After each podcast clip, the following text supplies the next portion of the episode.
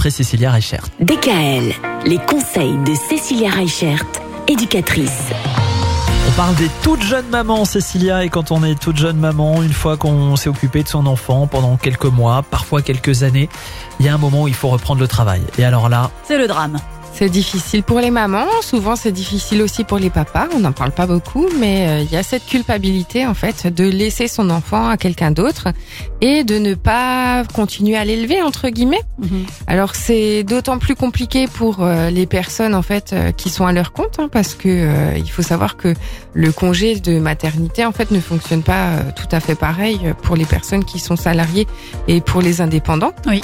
Pour ma première grossesse par exemple, j'ai travaillé jusqu'à une semaine euh, avant d'accoucher. Alors Wow. que les autres mamans bah du coup, elles peuvent avoir des arrêts de travail, euh, des congés et du coup, bah forcément c'est plus compliqué quand on doit relaisser son enfant parce qu'on culpabilise de le laisser, de pas s'en occuper. Et en même temps, ben il y a cette nécessité, hein, il y a les factures qui tombent quand même à la fin du mois et c'est une dure réalité. Ce qui va être important en fait quand vous choisissez votre mode de garde, c'est surtout d'avoir cette relation de confiance.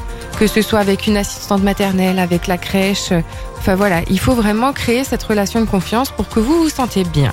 Pour que votre enfant du coup sente que vous vous êtes bien aussi.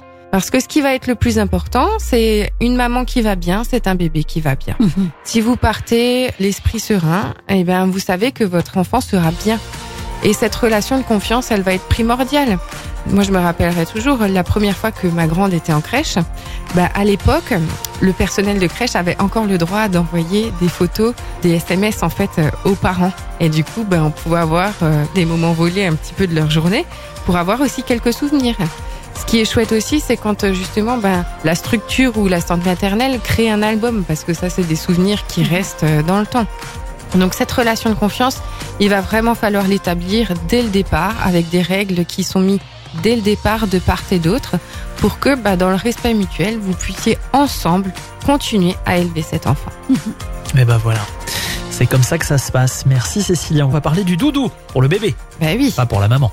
c'est important, hein, qui dit Oui. séparation dit doudou. Oui, forcément. Voilà, On parle de ça demain? À demain. DKL, retrouvez l'ensemble des conseils de DKL sur notre site internet et l'ensemble des plateformes.